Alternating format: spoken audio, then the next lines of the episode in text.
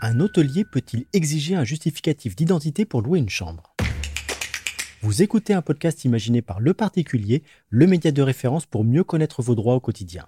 Aujourd'hui, nous répondons à la question de Jean-Pierre qui se demande s'il est obligé de présenter ses papiers à un hôtelier pour louer une chambre. Alors, à vos droits? Prêt? Partez Non, Jean-Pierre, il n'est pas obligatoire de présenter ses papiers à un hôtelier, sauf dans certains cas. Par exemple, si vous réglez la chambre par chèque, vous devez, selon le code monétaire et financier, prouver votre identité au moyen d'un document officiel portant votre photographie. Par ailleurs, selon cette fois l'Union des métiers et des industries de l'hôtellerie, les professionnels qui acceptent les paiements par carte bancaire sont tenus, en vertu de leur convention avec les banques, de réclamer un justificatif d'identité dans plusieurs situations.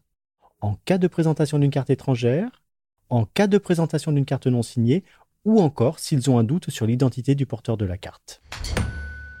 Les hôteliers sont aussi autorisés à demander ces papiers à un client de nationalité étrangère, une formalité destinée à pouvoir remplir une fiche individuelle de police dont le modèle est fixé par arrêté. C'est ce que précise l'article R814-1 du Code de l'entrée et du séjour des étrangers et du droit d'asile. En dehors de ces cas, Jean-Pierre, si vous ne présentez pas de pièce d'identité, l'hôtelier ne peut pas vous refuser ses services, sauf en cas de motif légitime. Par exemple, la location d'une chambre et la vente d'alcool à un mineur sont prohibés par la loi. S'il a un doute sur l'âge d'un client, l'hôtelier peut ainsi exiger de voir sa carte d'identité ou son passeport. Voilà Jean-Pierre, vous savez maintenant quoi répondre à un hôtelier qui vous demande indûment vos papiers. Mais n'entrez pas pour autant en litige avec lui, sinon vous n'êtes pas sorti de l'auberge.